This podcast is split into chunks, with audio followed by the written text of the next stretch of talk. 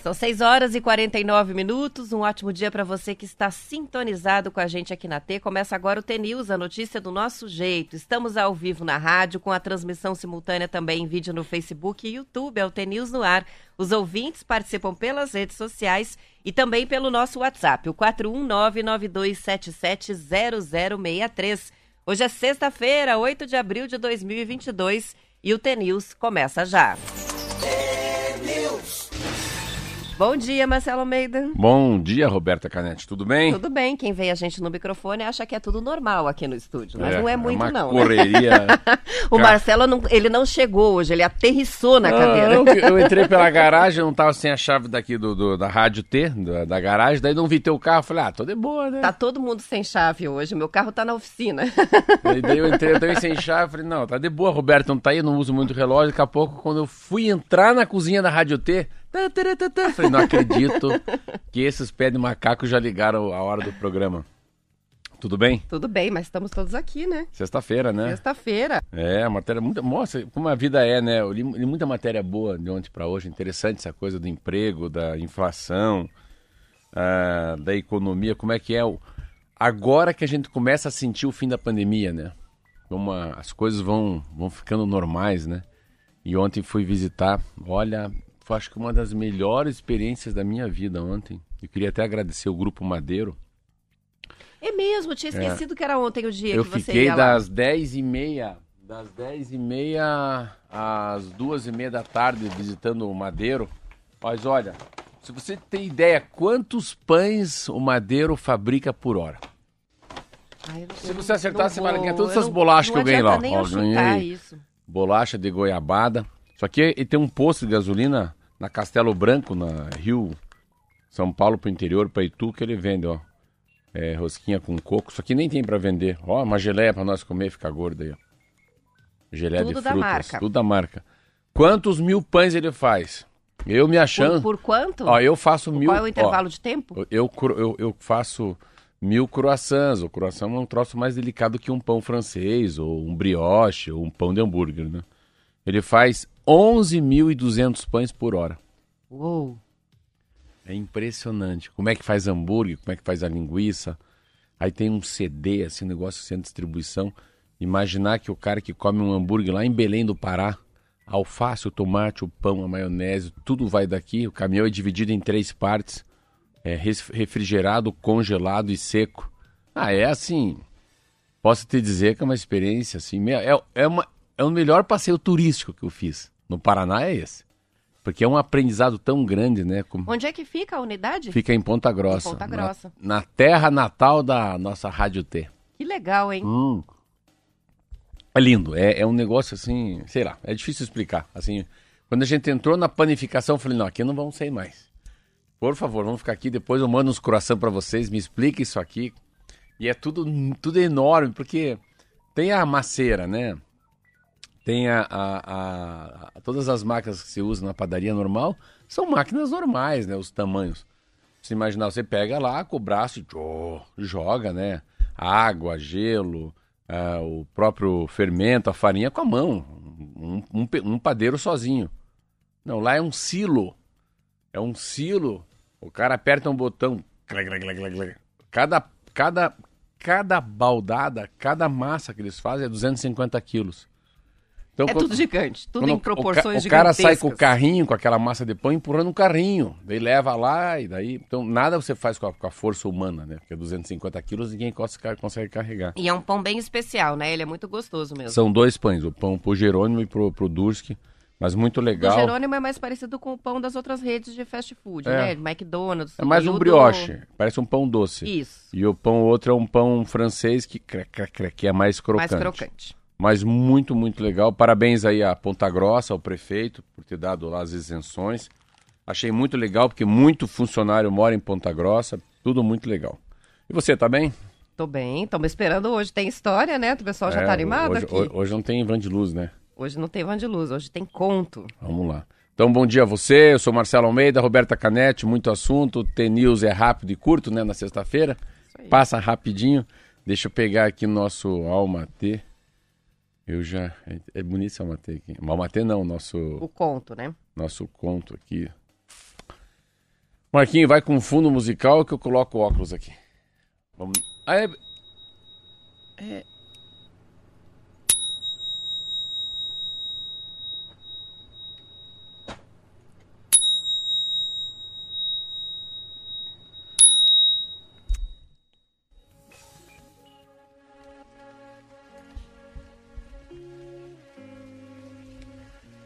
No interior do Brasil, na época do Império, vivia um homem que era proprietário de muitas terras e muitos animais. Ele também tinha a patente do capitão do exército de Dom Pedro II. E havia lutado, lutado na Guerra do Paraguai e voltado como um herói. Mas o capitão não tinha esposa. Não tinha esposa, não tinha filhos. As pessoas diziam que era por ele ser muito culpado. Numa certa altura da vida, o capitão sentiu que era hora de se casar. Tratava-se de um homem forte, um homem bonito. Quando se espalhou a notícia que ele desejava se casar, muitas, mas muitas mulheres se interessaram. As mulheres mais bonitas da região o visitavam na fazenda. Muitas delas lhe ofereceram, além de sua beleza e encantos, muitas riquezas. Mas o capitão, o capitão era muito desconfiado. Ele sempre encarava as pretendentes com desconfiança. Um belo dia, um jovem, uma jovem simples, filha de um agricultor, chegou à fazenda com muita luta, conseguiu ser recebida pelo capitão. Ela disse: Eu não tenho nada material para oferecer, não tenho dote, só posso lhe dar o grande amor que sinto por você. Se você me permitir, eu posso fazer algo para te mostrar esse amor. Isso, nossa, despertou uma curiosidade no capitão e ele perguntou o que, que poderia fazer. Vou passar 30 dias em sua varanda. Sem comer, só bebendo água, exposta à chuva, exposta ao sereno, ao sol e ao frio. Se eu aguentar 30 dias, você verá que estou disposta a me sacrificar por você. O capitão, surpreso, aceitou o desafio. Tá bom, eu aceito. Aceito. Se uma mulher pode fazer tudo isso por mim, ela é digna de ser minha esposa. Dito isto, a mulher começou seu sacrifício. Os dias foram passando, a moça suportou bravamente o desconforto, o sofrimento. Muitas vezes sentia que desmaiava de fome, que estava adoecendo por causa do frio, mas se encorajava. Se encorajava por imaginar que finalmente estaria ao lado do homem que amava à distância há tantos e tantos anos. De tempos em tempos, o capitão aparecia na janela do seu quarto, observava a moça sentadinha na varanda, cada dia mais pálida. Pálida, magra. Ele gostava de vê-la ali, fazendo aquele sacrifício por ele. Foi assim que o tempo passou. Dez dias, vinte dias. As pessoas da fazenda ficaram felizes porque pensaram: finalmente teremos uma esposa para o nosso capitão. 25 dias. O capitão continuou a aparecer de vez em quando na janela para ver como estava o sacrifício de sua pretendente. Nossa, essa mulher é incrível mesmo, pensou consigo mesmo. Ele, encora... ele encorajou com um pequeno aceno de mão nove, 29 dias. O dia 29 finalmente chegou e todos os moradores do lugar começaram a se reunir perto da fazenda para ver o momento que aquela mulher se tornaria esposa do capitão. Eles estavam contando as horas, crentes, mas crentes que quando se completasse 30 dias, viria um casamento. A pobre moça, em sua grande simplicidade, estava muito fraca e mais fraca, Roberto. Então algo inesperado aconteceu às onze da noite. No trigésimo dia, a mulher corajosa se rendeu e decidiu se retirar daquela casa. Deu uma olhada triste no capitão, que a fitava surpreso, e saiu sem dizer nenhuma palavra.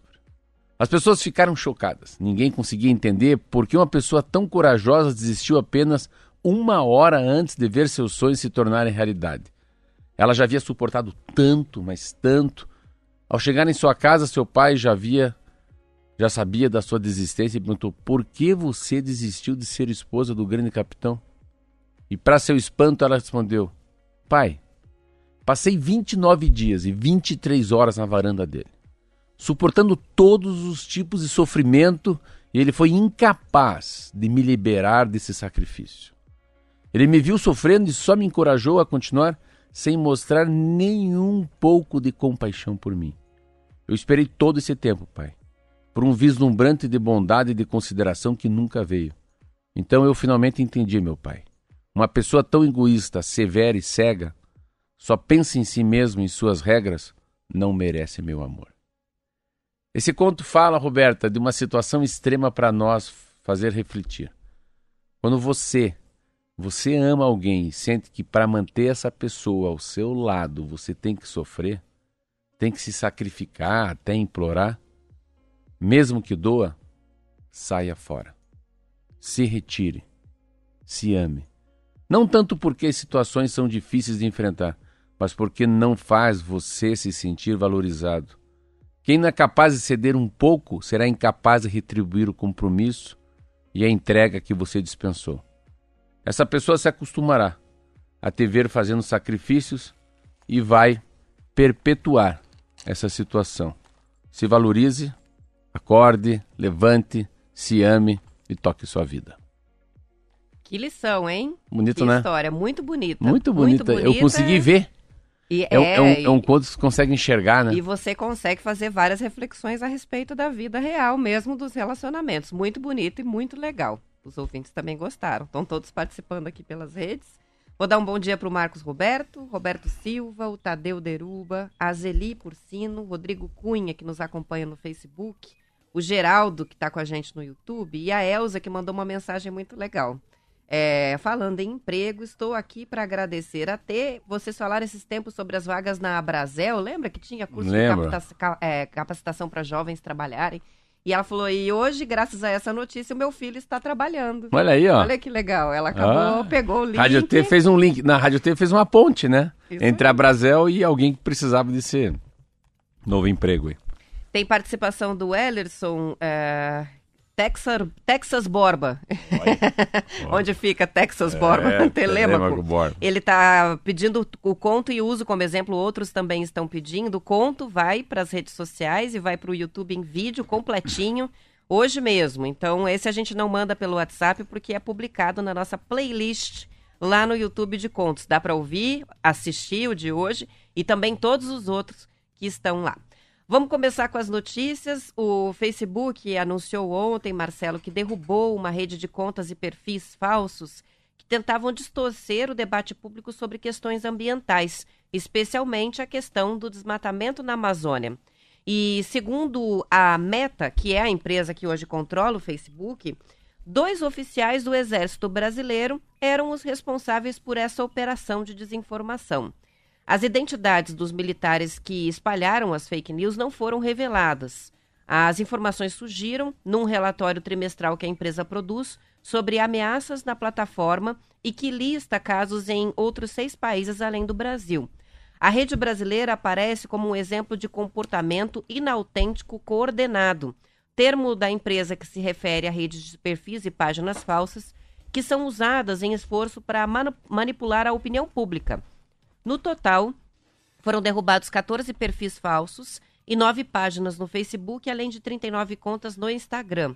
Os perfis e páginas tentavam se passar por organizações da sociedade civil e ativistas interessados na preservação da Amazônia.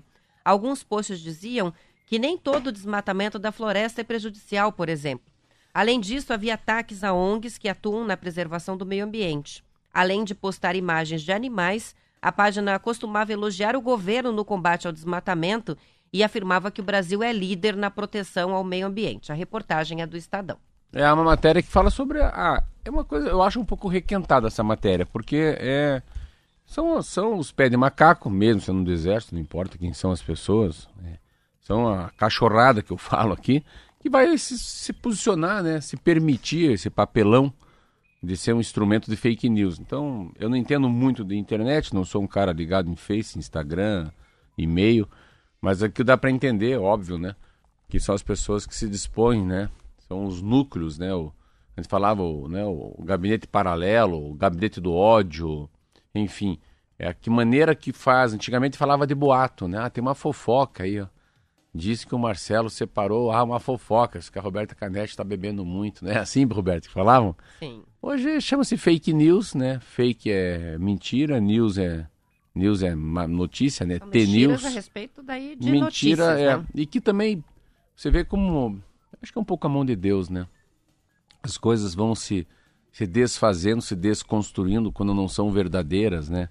É, mesmo pode ter uma ignorância de parcela da população, mas a ignorância também tem um limite, né? Então, quem mente muito acaba. É, uma mentira vai, duas mentiras vai, vão, mas assim, cada vez que você tem uma mentira, você tem que inventar mais sete para cobrir aquela. Então, quando você tem duas coisas que não batem, né?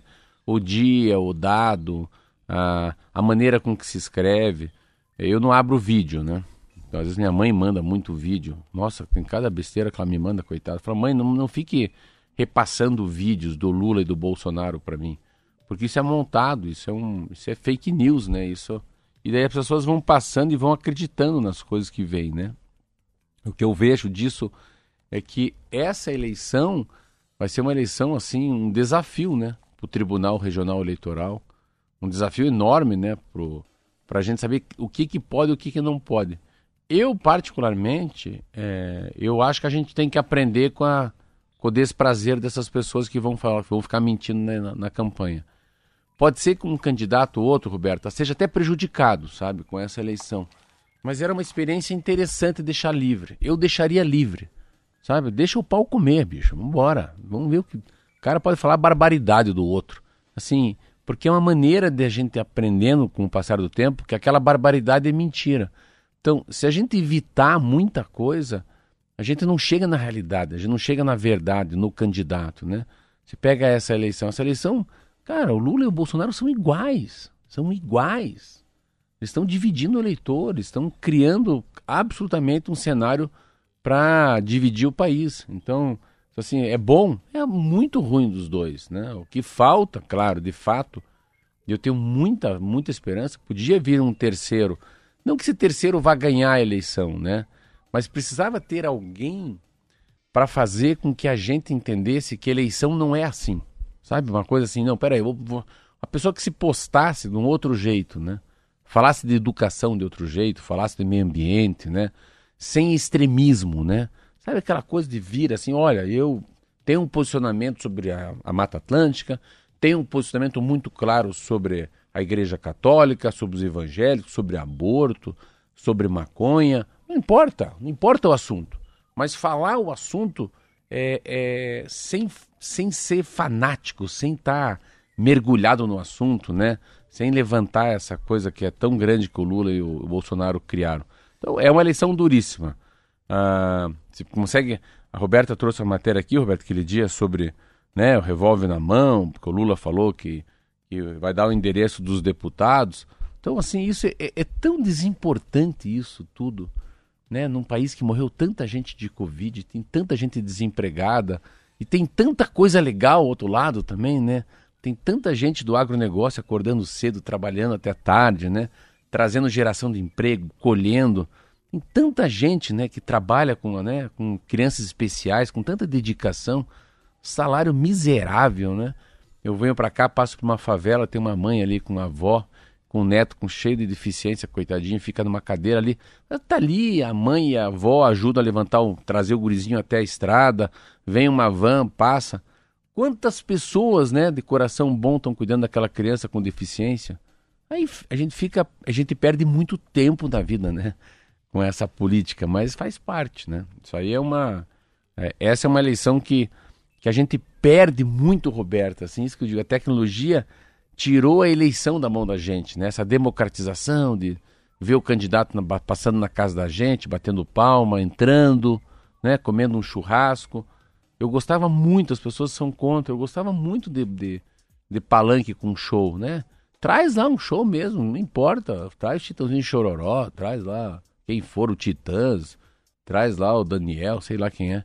É legal um, reunir gente. O que a democracia aconteceu com, a, com, as eleições que a democracia ficou meio xoxa, assim, sabe? Como, a mesma coisa que no baile dançar com a irmã. É muito sem graça as eleições, né? As eleições eram bonitas. Eu fui candidato a vereador com 30 anos atrás, eu era vereador, em 92. Então, assim, mas era muito lindo, cara. Era muito. As pessoas queriam tirar foto, tinha uma Polaroid, tirava foto, dava, dava foto para a pessoa na hora.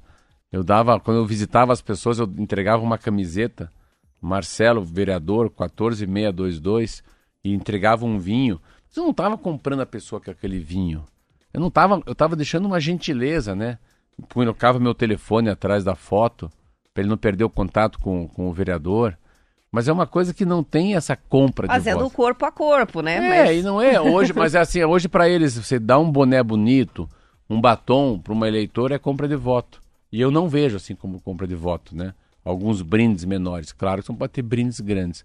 Mas enfim, tá aí. Eu acho que ah, ah, todas a, o grande problema não são as plataformas, né? Não é o Google, não é o WhatsApp, não é o Twitter. Eu, eu, se fosse um um cara que tivesse voz no Brasil, eu deixava um pouco mais solto o fake news para a gente aprender o que é fake news, tendo mais fake news. São você, 7 horas e 10 minutos. Você faria isso não?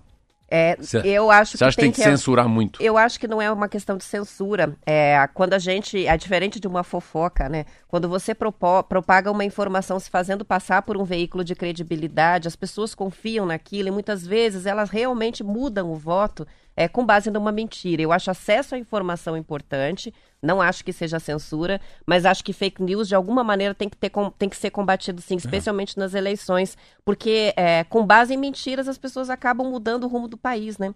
E principalmente se influenciando, às vezes, de forma definitiva. A campanha anterior foi um exemplo disso.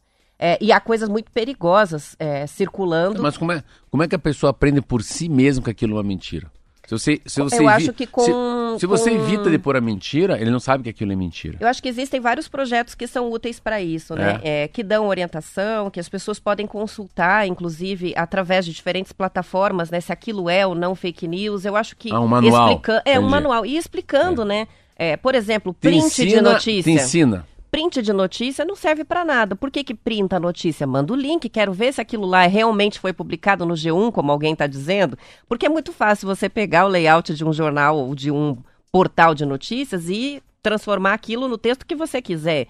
Então, eu, eu sempre falo isso, né? Outra coisa, essas mensagens que chegam, né, carregadas de é, repassem, é, precisamos espalhar. Urgente. Geralmente isso também não. Então acho que ensinar as pessoas. Não, você é uma professora, Roberta. Você podia dar aula disso. Eu, eu, não, eu acho que não é nenhuma questão de aula, mas eu acho que é importante orientar e eu acho é. que tem que ter um limite, sim, porque tem coisas que são muito criminosas e, e que fazem uma diferença na vida das pessoas. Como é que eu falo para minha mãe importante. não mandar vídeo para mim? eu acho que orientando, né? É, mãe não manda vídeo para mim, ela vai é. ficar chateada. Cuidado, é. Geralmente quando vem assim é porque foi editado. Isso deve ter sido, é. sim, tem uma intenção A gente vai política. tomar um café com a minha mãe, você vai com essa voz que você tem e falar para ela bem disso que está falando. Isso aí. São 7 horas e 13 minutos, vamos para o intervalo, já voltamos.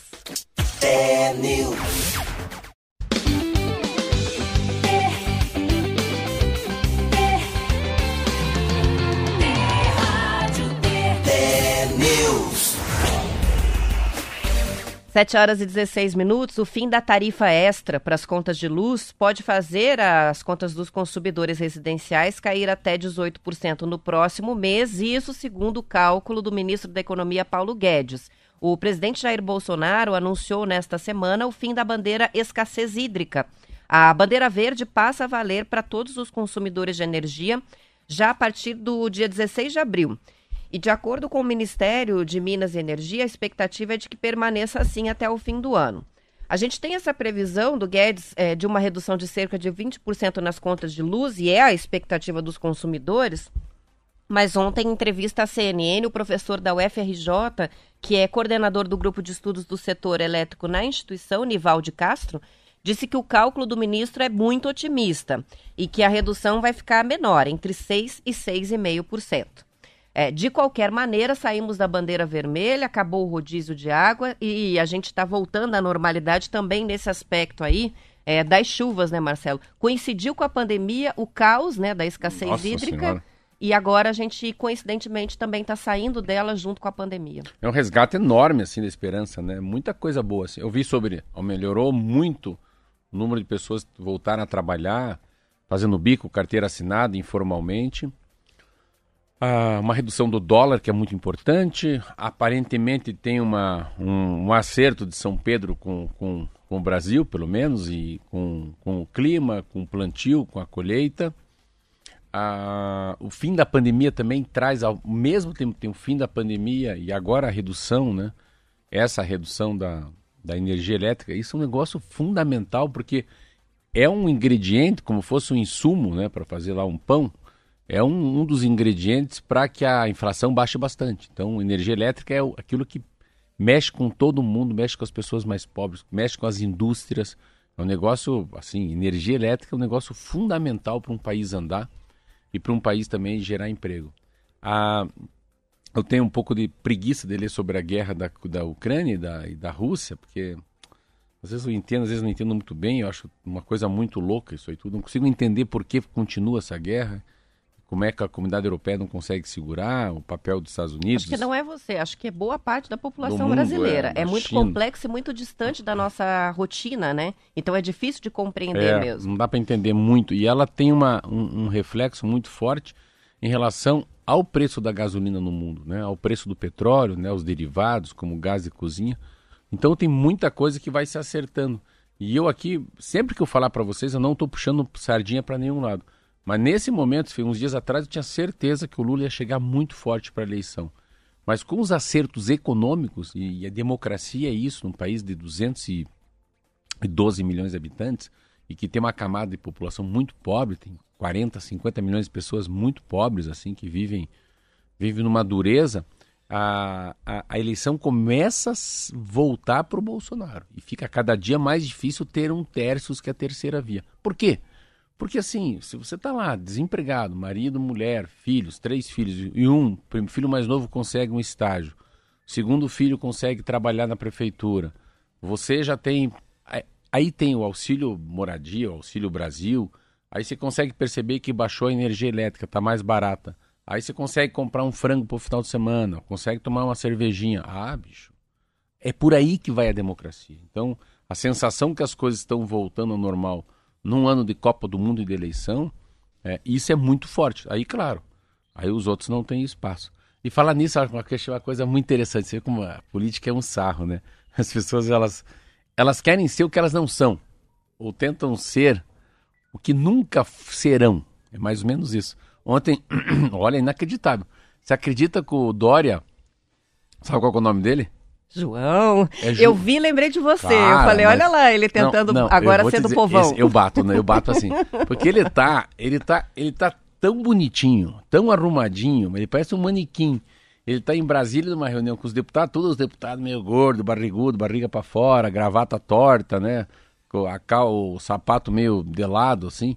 E tá lá o Dória conversando com os deputados federais, mas assim, a calça dele, a calça como fosse um italiano, um manequim, né? Fica sob sobrando. Mostra as canelas. Mostra a canela, ele não usa meia. Não usa meia. Não usa meia, uma camisa branca, sentado de lado. Mas, ó, mas pensa um cara educado. Pensa um piazinho bonitinho, arrumadinho, cheirosinho.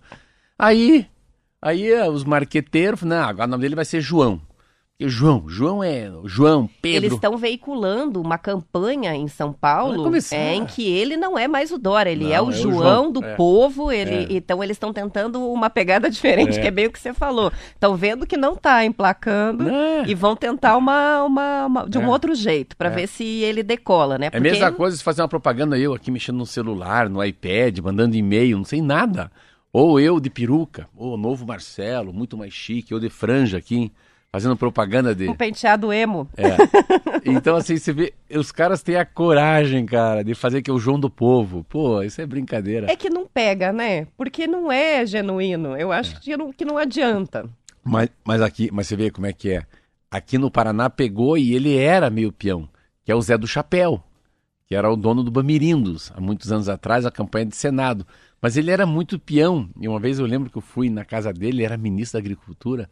Eu era amigo do, do, filho dele, do Germano Vieira, tinha uma, uma, uma, amizade muito grande. Fomos visitar ele como ministro. Eu era muito novo, faz muitos anos. Aí eu acordei assim, umas cinco e meia da manhã, fui correr ao redor da casa que ele morava com o ministro. E eu vi ele assim, nunca tinha visto isso, de chinela havaiana, assim, de roupão, e comendo um bolo de fubá, assim, com a mão, e um copo de leite, assim. Eu falei, caraca, o ministro, o ministro come bolo igual eu, com a mão. Então, assim, o Zé do Chapéu era, de fato, entendeu? Não. Era um cara um, que tinha uma cara de fazendeiro, mais humilde, rico pra caramba, né? Ele era dono de um banco. Mas o Dória não, porque o Dória é muito chique. Então eu falei, mas esses caras são os marqueteiros, então eles são os picareta, né? Fazer um cara rico pra caramba. Isso é política. Não, um cara rico pra caramba. o cara é governador de São Paulo. Como se diz, agora começa a temporada deles comendo pastel, é, coxinha, é. tomando um pingado. Daqui a, é pouco, daqui a pouco vai aparecer ele com uma calça leve, aquela Wrangler, né? Uma bota da Caterpillar, assim, o pé cheio de barro, falando que ele é o João do Povo. Vamos fazer um esforço. É. Olha as participações chegando. Christian Teixeira, ele tá assistindo no YouTube e escreveu aqui. Cara, que legal, nunca tinha visto vocês. Toda manhã vocês vêm de carona comigo e tá pedindo para mandar um abraço para a galera da JBS. Olha aí. Tá aqui o Renato, o Renato é de Itaporanga, São Paulo, diz que adora o programa. E a participação que chega do, eu acho que é Roxans. Ele escreveu assim: Eu não falo espanhol, tá? Olá, buenos dias, te escucho em Andresito Misiones, Argentina. Um hum, abraço. Belo, mira-me, encantado. Me encanta. Me encanta. Regar. o Marcos de Ponta Grossa disse que você fez ele lembrar dos tempos da política de palanques. Ele falou, em uma época, ele lembrou do João Arruda, candidato a prefeito de Beltrão. Trouxe a banda Doutor Silvana e o Blindagem. Aí, Nunca mais esqueci. Ele também gostava. E o Gabriel, no caso das eleições, ele escreve: é preciso mais transparência e mais autenticidade.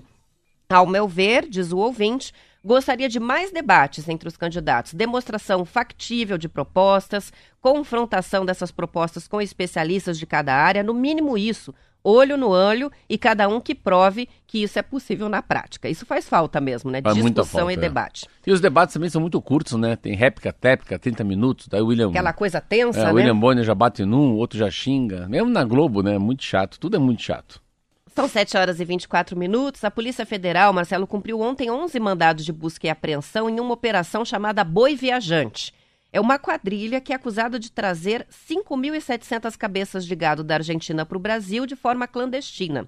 Segundo o portal G1, os mandados foram cumpridos em cidades paranaenses, Barracão, Bom Jesus do Sul, Santo Antônio do Sudoeste, na região sudoeste do Paraná, e em Dionísio Cerqueira, que já fica em Santa Catarina. De acordo com a Polícia Federal, as propriedades onde foram cumpridos esses mandatos ficam na fronteira entre os dois países e eram divididas só por uma cerca simples por onde eles faziam a movimentação dos animais de um país para o outro. A operação é resultado de uma investigação que durou quase dois anos e que teve apoio da Agência de Defesa Agropecuária do Paraná.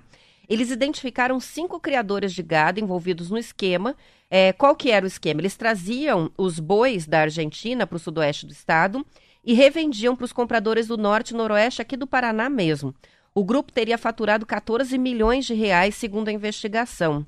A emissão de muitas guias é, de trânsito animal é que chamou a atenção da fiscalização. E a partir disso eles começaram a investigação. Eles criaram um sistema que simulava a compra de gado de outras regiões do Paraná, como se eles viessem para as propriedades. Um, com isso, eles poderiam expedir a GTA para a mesma quantidade de animais que eles traziam da Argentina. Esse é um documento que é necessário né, para a circulação, movimentação de animais vivos. O grupo também simulava o nascimento de animais. Em uma das propriedades, o dono chegou a declarar que no período de apenas dois meses nasceram 50 bezerros. Hum. Nos quatro anos anteriores, eles não tinham nenhum nascimento. Os criadores de gado são investigados por contrabando, associação criminosa, falsidade ideológica e infração de medida sanitária preventiva. Hum, tem uma questão aí é, que é assim, importante, eu... que é a, do, a, da sanidade animal, né? Que a gente tem a, a, é, o certificado né, de, de livre da aftosa sem vacinação, e aí eu... começa a trazer de outro país, é perigoso. A gente não sabe muito assim, mas assim, eu conheço as quatro cidades. Assim, assim é muito como é que eu vou dizer para não ficar muito assim leviano? É muito fácil fazer isso assim, porque é, é uma é uma divisão com Santa Catarina e com a Argentina, Dionísio Cerqueza, Cerqueira, Barracão. Eu dormi nas duas já. Santo Antônio do Sudoeste e também Bom Jesus, assim, a gente é um campo de futebol. Você tem uma cerca que divide um estado com outro e um país com outro. Então, aí eu acho que eu tenho uma sensação que é tão fácil, tão fácil que a pessoa tem até a sensação que está fazendo uma coisa legal. Ninguém vai pegar. Eu não sei. É, é muito fácil, são muito próximas as cidades e muito pequenas. Mas interessante, primeiro que a gente, eu queria saber depois, eu vou atrás, será que esse gado que vem é um gado para corte ou é um gado para bacia leiteira, né? Para que que é esse gado? E tirando a ilegalidade disso tudo, vamos tirar toda a ilegalidade, né, que tem aí, que não paga o imposto, podem trazer um, um problema sanitário de vigilância para a gente. É, o único lado bom disso pode ser que tenha, se tem um lado bom num crime desse, é melhorar a qualidade do gado no Brasil, que antigamente era assim. Quando se falou isso, ah, em 1960, ah, de 60 a 64, ele foi governador do, do, do Paraná, o Ney Braga. E o Ney Braga queria melhorar a raça do gado aqui no Brasil, não sabia como. E começou a exportar, começou a é, importar gado de fora. E aí pegou um cara chamado Paulo Pimentel e falou: oh, você vai ser secretário de, da, da, Agricultura. E o Paulo Pimentel falou: não, sou advogado. Que advogado? Você vai ser secretário da Agricultura e você vai pegar uns caminhões Mercedes-Benz e vai retirando o gado de raça desconhecida pelo Paraná e vai trocando por um gado de raça boa. A gente tem que melhorar a, o leite, a gente tem que melhorar também o, o gado de corte. Eles foram melhorando, então isso, vinha, vinham vacas, né, bois da, de navio importado de países europeus e ao mesmo tempo ele ia trocando a raça. Então a raça do gado começou a mudar no Brasil quando o Ney Braga era, era governador do estado do Paraná. E quando você falou essa matéria, eu falei, ó, só, te, só pode ter um lado bom se tem, né? É a melhora da, é a melhora da raça da. Mas hoje tem tanta coisa boa no Paraná, tem tanta tanto gado, tanta e gente. E esse tal melhoramento genético se faz de outras maneiras, é. né? O que eu achei interessante é como de... leva tempo para pegar. Eu, mas sempre eu gosto, muito sabe do quê? Eu gosto no nome das operações. Nossa, eu acho que tem uma criatividade da Polícia Federal. Eu fiquei imaginando o boi viajante, sabe? Colocando uma, uma câmera fotográfica no braço, a, a camisa florida. É, é, é a, camisa, a vaca pegando o guarda-chuva. É, daí veio o bezerrinho. Para de chorar, seu piazinho. Vamos atravessar a fronteira. Dá para fazer um filme, né, de uma coisa. Mas é que. Isso aí, Operação Boi Viajante. Que bom que puseram o boi, né? O boi atrás, a, atrás das grades. Agora quero ver achar, né, esse gado todo que entrou aqui, porque já tá espalhado pelo Paraná inteiro. É, mas acabou o crime, né? É, aí, o esquema tá, tá desfeito. Tá desfeito. São 7 horas e 30 minutos e com isso a gente encerra a edição estadual. Vamos para o intervalo. Na volta, o noticiário da sua região. Continuamos no YouTube até às 8. Aos ouvintes que ficam, bom fim de semana. Segunda estaremos de volta. Até segunda. Tchau, tchau.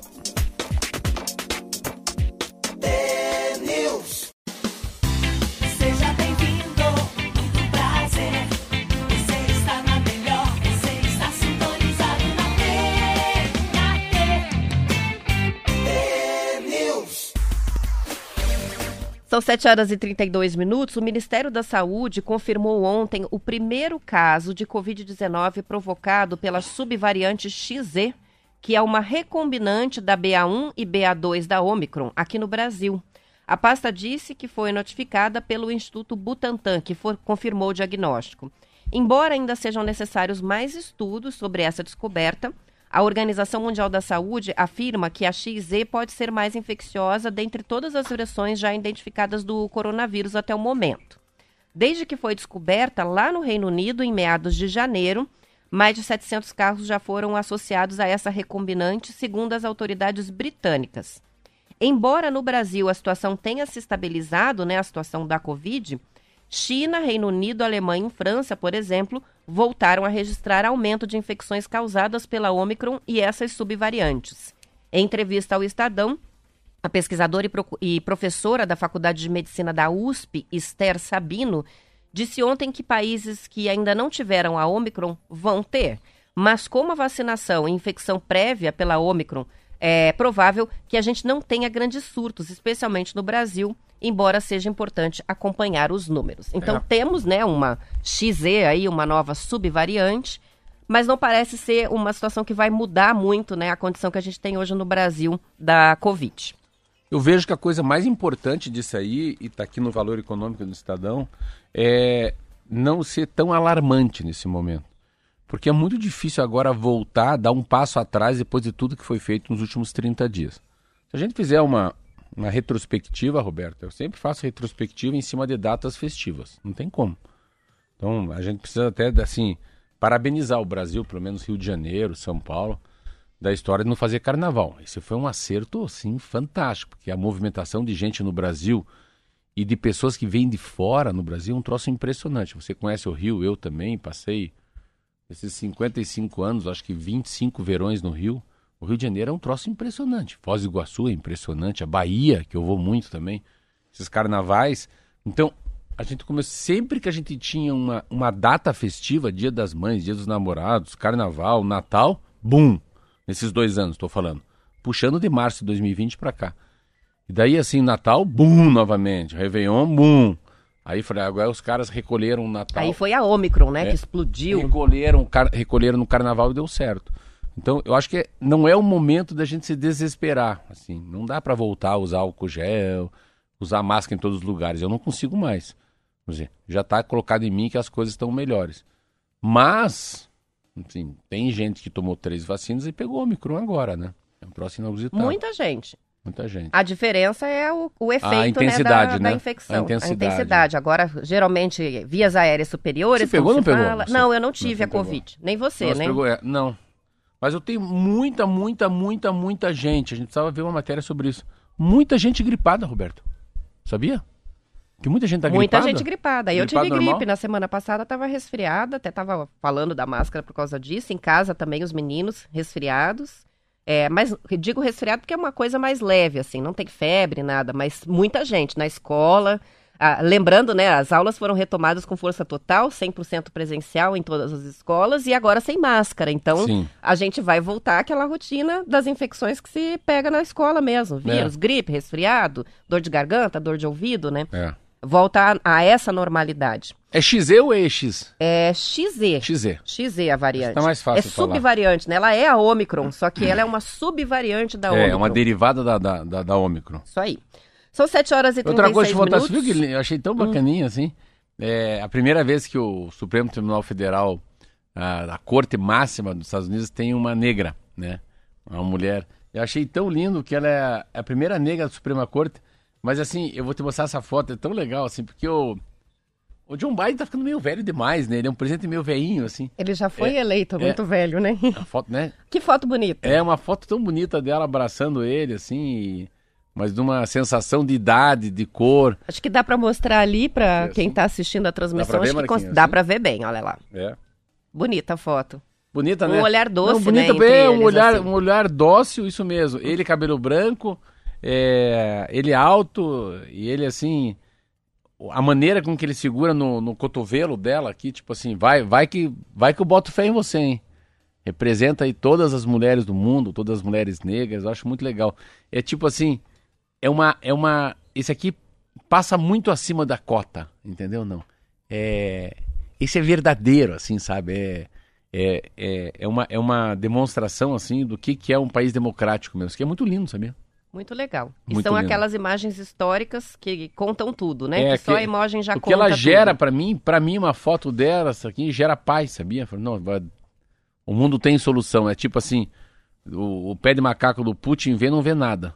Às vezes uma criança vê uma foto dessa, fala: "Moça, que legal o presidente abraçando essa senhora". Muito bom. É. São 7 horas e 37 minutos. Olha só, segundo uma reportagem do Bem Paraná, um ônibus do empresário Luciano Hang, que é o dono da rede de lojas Avan, foi multado por estacionar em local proibido na 7 de setembro, em Curitiba, ah, no bairro Batel.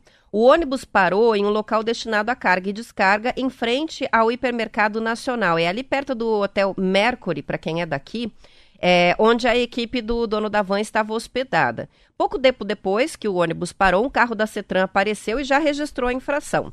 Um fotógrafo que conversou com o empresário postou um vídeo dele nas redes sociais em que Hang aparece dizendo que veio visitar a cidade e que vai para casa levando um saco de multa. Ele acusou a prefeitura de ser desonesta e de multar para tomar dinheiro. Hang termina o vídeo dizendo que não dá para andar em Curitiba e por isso da próxima vez vai vir de helicóptero. Segundo a revista Forbes, só para a gente ter uma noção aí da dificuldade financeira em pagar no, multa, o Hang é o décimo homem mais rico do Brasil e tem uma fortuna estimada de 4,8 bilhões de dólares. No mês passado, o mesmo empresário, dono da van, postou um outro vídeo criticando os radares de Curitiba depois de uma visita que ele fez para a inauguração da loja lá no Santa Cândida. O título do post era Venha a Curitiba e ganhe uma multa. O prefeito Rafael Greca respondeu ele lá no post. É, escreveu assim: é só o senhor Hang cumprir o Código Brasileiro de Trânsito. Virou uma briga entre os dois ali de redes sociais, mas enfim, dessa vez ele levou a multa mesmo do ônibus e vai ter que pagar. É, mas assim, é, o que, é, é que é pitoresco, né? É, se ele não for assim, só aquele terno verde com a gravata amarela, aquilo é tão surreal para mim, assim, é tão coringa, né? Um negócio tão. Um homem... O ônibus também tem é, as cores. Mas, mas, mas ele, ele é pitoresco, ele é um cara um, um, amigo meu um dia parou ele, assim, na ciclovia e fez uma. Um, fez um áudiozinho com ele, ele com a bicicletinha caindo aos pedaços, bem bicicleta simples, com a filha, com a neta. Ali, uma bem carequinha, é, tudo bem, grava aí, eu sou o Marcelo de Curitiba, ele falou, grava aí, fala alguma coisa. E o cara falou, assim, um homem tão humilde. Então, assim, isso é uma. É, é, é, aí ele vira um personagem. O Riquelme é muito assim.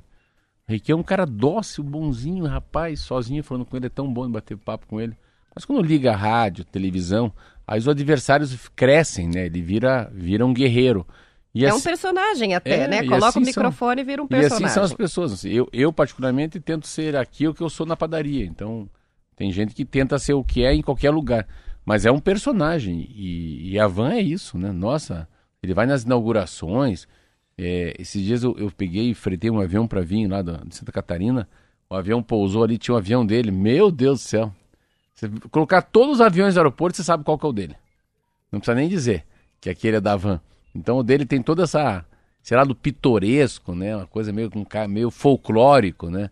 E você pensa o que não dá de meme para ele, o que, o que não dá de visibilidade ele bater boca com o Rafael Greca. Rafael muito inteligente, não foi pro ringue. Porque você vai pro ringue com o Luciano, é Luciano, né? Rank.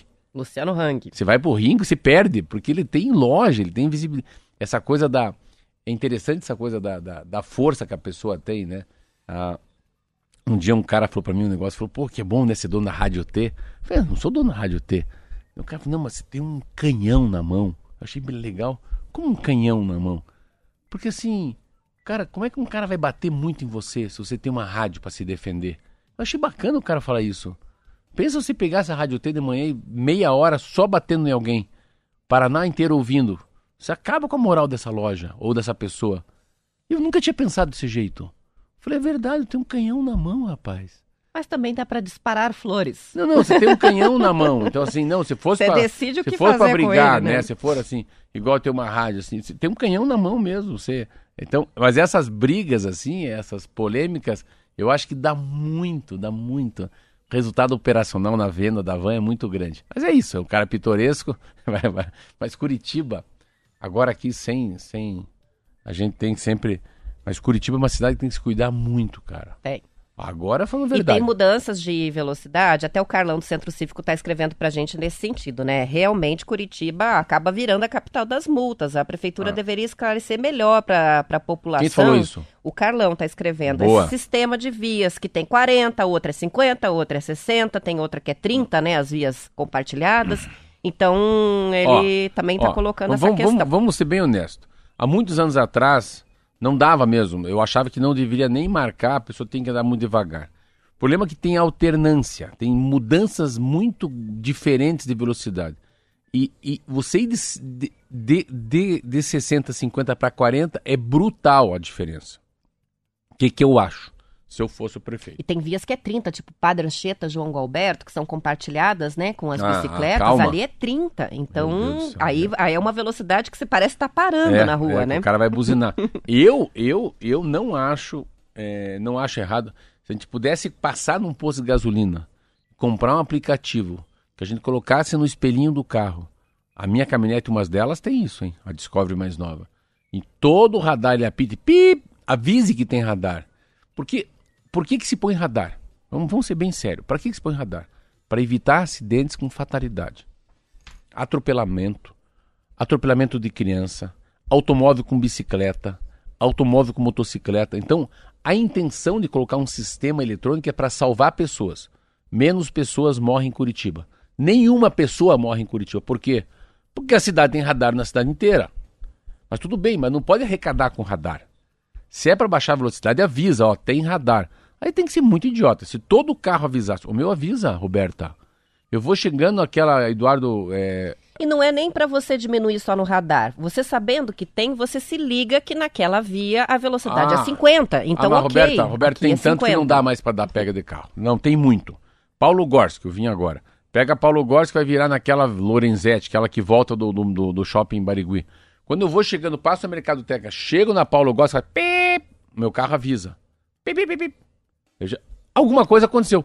Eu não sei qual é a velocidade, se é 40, 50, 60, mas como avisou, eu já olho pro painel, vai ter uma placa e eu vou reduzir. Aí pego essa rua vindo para cá, e depois vira Martim Afonso. Mesma coisa. Quando eu vou subindo lá em cima, uma antes da Mário Torinho, pip, opa, é radar. Então tem um sistema no carro que avisa que tem radar. Eu fui daqui ao Rio, Roberta, você com o teu Ford é isso? Você chega no Rio e entrega o carro. Roberta, você não tem ideia. Olha, você que é meu ouvinte. Não tá difícil, não. né? Porque o carro tá até lá na oficina, né? eu acho que eu não chego no Rio de Janeiro. É, você entrega a chave do com carro. meu Ford K. Daqui ao Rio de Janeiro, eu vou dizer assim, um número baixo para vocês de radar. Eu vou dizer um número baixo, hein? Uns 28, 30 radares. Cara, e assim, se a estrada tiver... Assim a viagem de avião sai barata, né? É, se a estrada estiver limpa, Marquinho, você vai passar sempre 7 km acima da via. Uma estrada limpa, um dia de sol, tá marcando lá 110, 100. Cara, é muito fácil o cara ir a 110, 117. Então essa é uma é uma eu acho que Curitiba tá errando um pouco a mão, porque eles mudaram os radares, as instalações, a gente não sabe nem o que tem. Eu não sei se que você faz o caminho da roça, Roberta. Pensa se pegar o Kiki e o Léo. Ah, vão levar o cara no Capão da Embuia. Você nunca vai. Cara, você volta presenteado. É, eu sei os radares que tem nos lugares por onde eu passo todos os dias. Só sabe, isso, sabe né? Sabe você tem que cuidar, né? Hum. Princesa Isabel e Júlia da Costa. Ah, sim, ali. Não é perigoso? Já, já tô acostumada ali a ficar atenta. Porque... Por que, que é perigoso? Sabe por que não? Hum. Pô, mas você põe um radar na descida. Aí pega a gente. É bem quando você pegou em balinho. Ah, é que você tá, é que você tá animada, né? Pra economizar gasolina. Vamos lá, muito tempo nesse assunto. São 7 horas e 46 minutos. Olha, o Banco do Brasil lançou ontem novas linhas de crédito para os caminhoneiros autônomos e produtores rurais. É um programa chamado Antecipa Frete, que é uma linha voltada a esses motoristas autônomos, autônomos correntistas que desejam receber antes o valor pago pelo transporte de mercadorias. Fruto de parceria entre empresas transportadoras conveniadas e o Banco do Brasil, a linha de financiamento pode ser contratada por meio de aplicativo. A antecipação vai ser concedida para frete com pagamento programado para os próximos 120 dias e taxas de juros a partir de 1,79% ao mês. Isso é conforme o perfil do cliente. Em fevereiro, a Caixa Econômica Federal já havia lançado linha de crédito semelhante para os caminhoneiros. O Banco do Brasil também lançou a primeira cédula do produto rural voltada para financiar os produtores em ações voltadas à sustentabilidade no campo. O título possibilita a monetização de áreas preservadas. O lastro para o financiamento é a vegetação nativa que existe ali no imóvel rural. Os valores financiáveis são estabelecidos de acordo com o bioma e a garantia dada em troca do financiamento vai incluir reserva legal, áreas de preservação permanente e áreas excedentes de preservação. É uma mudança enorme, né? Se imaginar que vai estar tá vai estar em primeiro colocado na fila. Os primeiros colocados são aqueles que têm uma, um cuidado com a mata ciliar, né?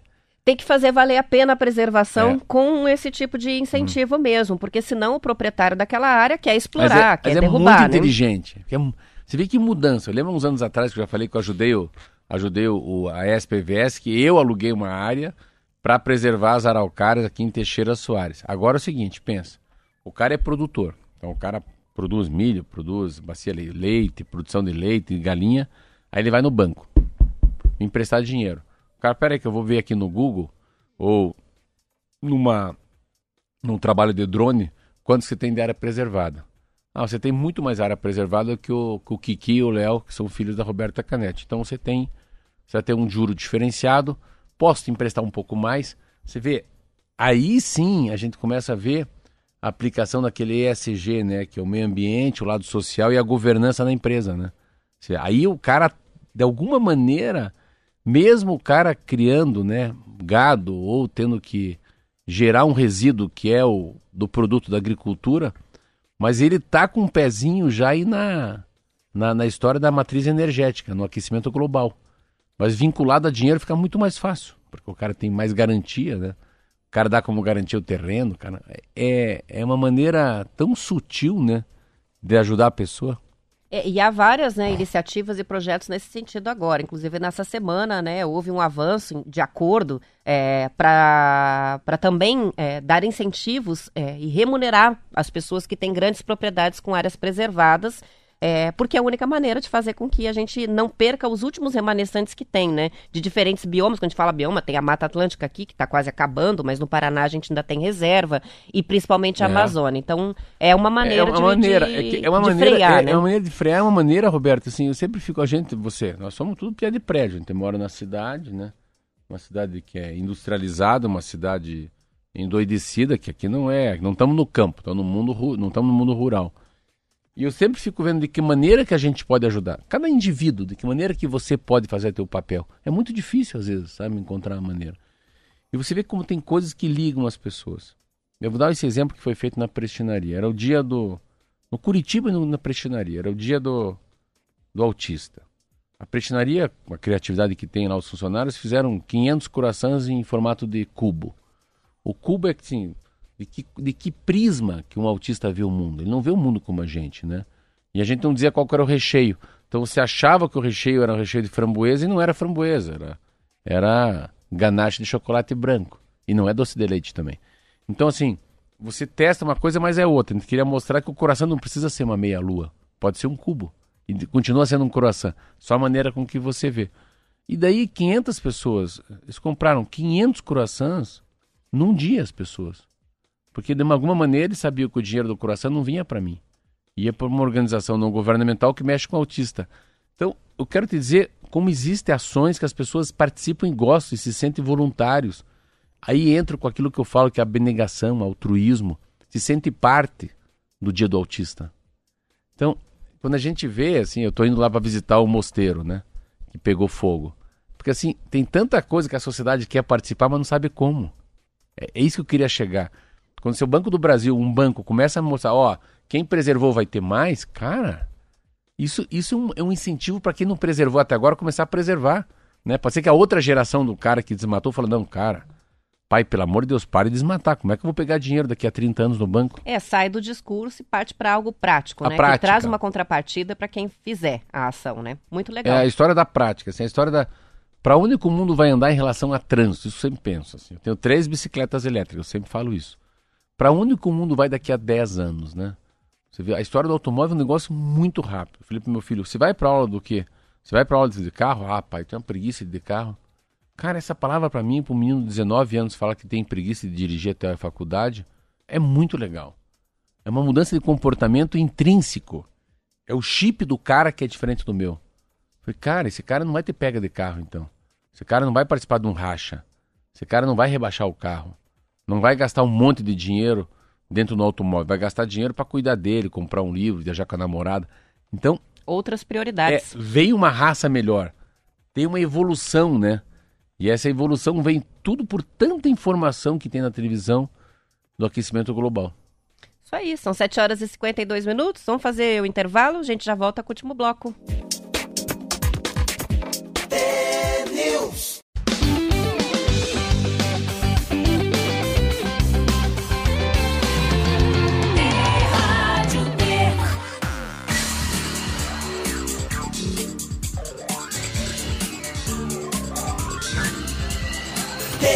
News. São 7 horas e 54 minutos. O presidente da República, Jair Bolsonaro, vem ao Paraná nesse fim de semana. Hoje ele vai visitar a Expo Londrina. O site do governo federal informa apenas que a visita vai ser no começo da noite. Amanhã, sábado, o presidente vai a Bandeirantes para visitar o Santuário São Miguel Arcanjo. Por enquanto, apenas esses dois compromissos foram divulgados para a agenda de Bolsonaro no Paraná. Até coincidência é, ou é, não, a gente tem aqui previsto no, no nosso é, na nossa programação, no nosso planejamento de matérias, é uma que fala desse santuário de São Miguel Arcanjo, em Bandeirantes. Não sei se você conhece, eu não conheço, mas olha só, ele recebeu a visita de 30 mil fiéis e peregrinos de todo o país só no mês de março. é um dos maiores movimentos já registrados no espaço, que é um dos principais do mundo dedicado a esse santo. O Santuário São Miguel Arcanjo, Marcelo, tem capacidade para 3 mil pessoas sentadas, tem um complexo de acolhimento aos visitantes que tem praça de alimentação, infraestrutura com banheiros e estacionamento, e duas atrações. A imagem de São Miguel Arcanjo, feita em aço inox, que tem 28 metros de altura, isso é 3 metros a menos do que a estátua do Cristo Redentor. Então é grande, né? Tem também a Cruz do Calvário, com 81 metros de altura, que equivale a um prédio de 27 andares, e a Gruta de Nossa Senhora de Lourdes. A atração é parte de uma rota chamada Rota do Rosário, que passa por 12 municípios e 15 santuários e tem extensão aproximada de 650 quilômetros. Essa é a distância que pode ser percorrida em trajetos por rodovias asfaltadas ou estradas vicinais. Quantos quilômetros? 650 ah, daí... quilômetros a rota, né? É, daí já não funciona, né? Mas é, eu, eu não conheço, engraçado, conheço Bandeirantes, eu conheço algumas perto de, Paranavaí, tem, eu conheço três lugares que tem santuário, que tem a peregrinação, mas eu não sabia que era tão grande. Eu vi é, essa... E eu fiquei espantada com o número de fiéis que visitaram só no mês de março. 30 mil pessoas, então assim, muito, um então, movimento bem, bem falando, grande, é, né? Tá falando em mil pessoas por dia. E daí o, o, o, nosso companheiro de rádio lá em e Andirá tinha falado ontem, falou, não esquece de falar que o Bolsonaro vai estar aqui na, na cidade no sábado. Então o Bolsonaro, é interessante, né? Se imaginar com... É muito louco, cara, ser o presidente da república. O cara sai de lá, pense quanto...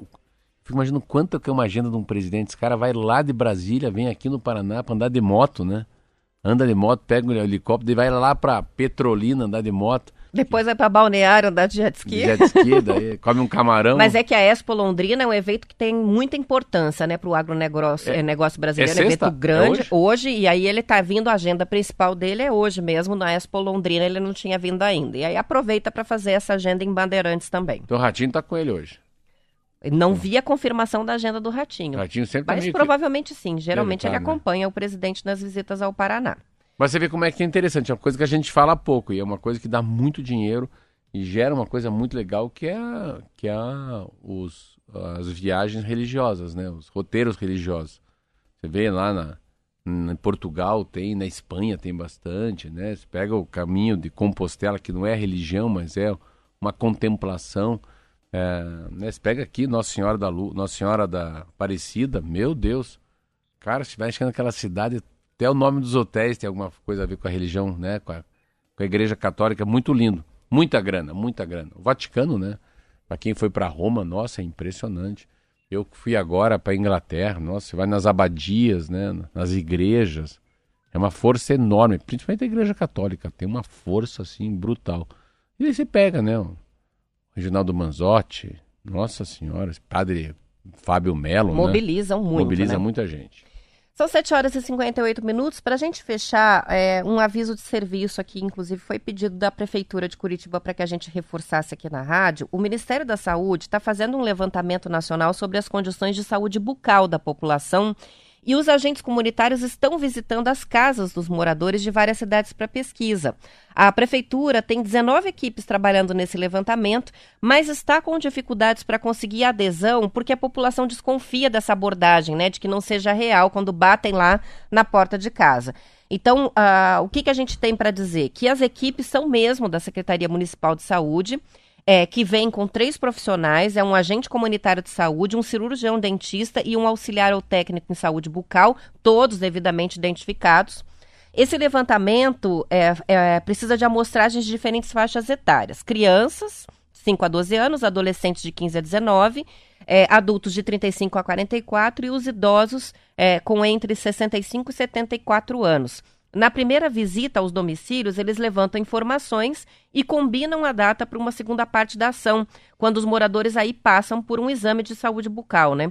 A prefeitura de Curitiba pede que a população atenda as equipes, porque é importante identificar quais são as doenças bucais de maior ocorrência em cada região da cidade para oferecer os serviços odontológicos necessários pelo SUS. Reforçando, os profissionais envolvidos na ação chegam com a que identificação lindo. da Secretaria de Não, Saúde. Primeiro, que lindo. Olha, é tão importante a higiene bucal. Nossa, eu acho que é, um, é tão caro isso. Que legal que, que pudesse ser uma coisa pública e efetiva em todo mundo. Cara, todo mundo come, todo mundo tem problema de canal, tem cárie, tem lavar, né? Escovamento, uma escova errada. Muito legal, parabéns. E que pena, né, que a gente tem que falar isso, né? Porque o mundo virou de, todo mundo desconfiado, né? É estranho mesmo alguém chegar na é, casa. É, então é bom avisar. Que não acho caso, ruim o estranhamento das pessoas. É. E aí a prefeitura pediu essa força. Então, o pessoal que está nos ouvindo, se chegarem aí em três com a Secretaria de Saúde, é real, é um levantamento real. Vamos encerrar. bom fim de semana para todos os ouvintes. Até segunda-feira. Tchau, tchau. Até segunda. Se cuide.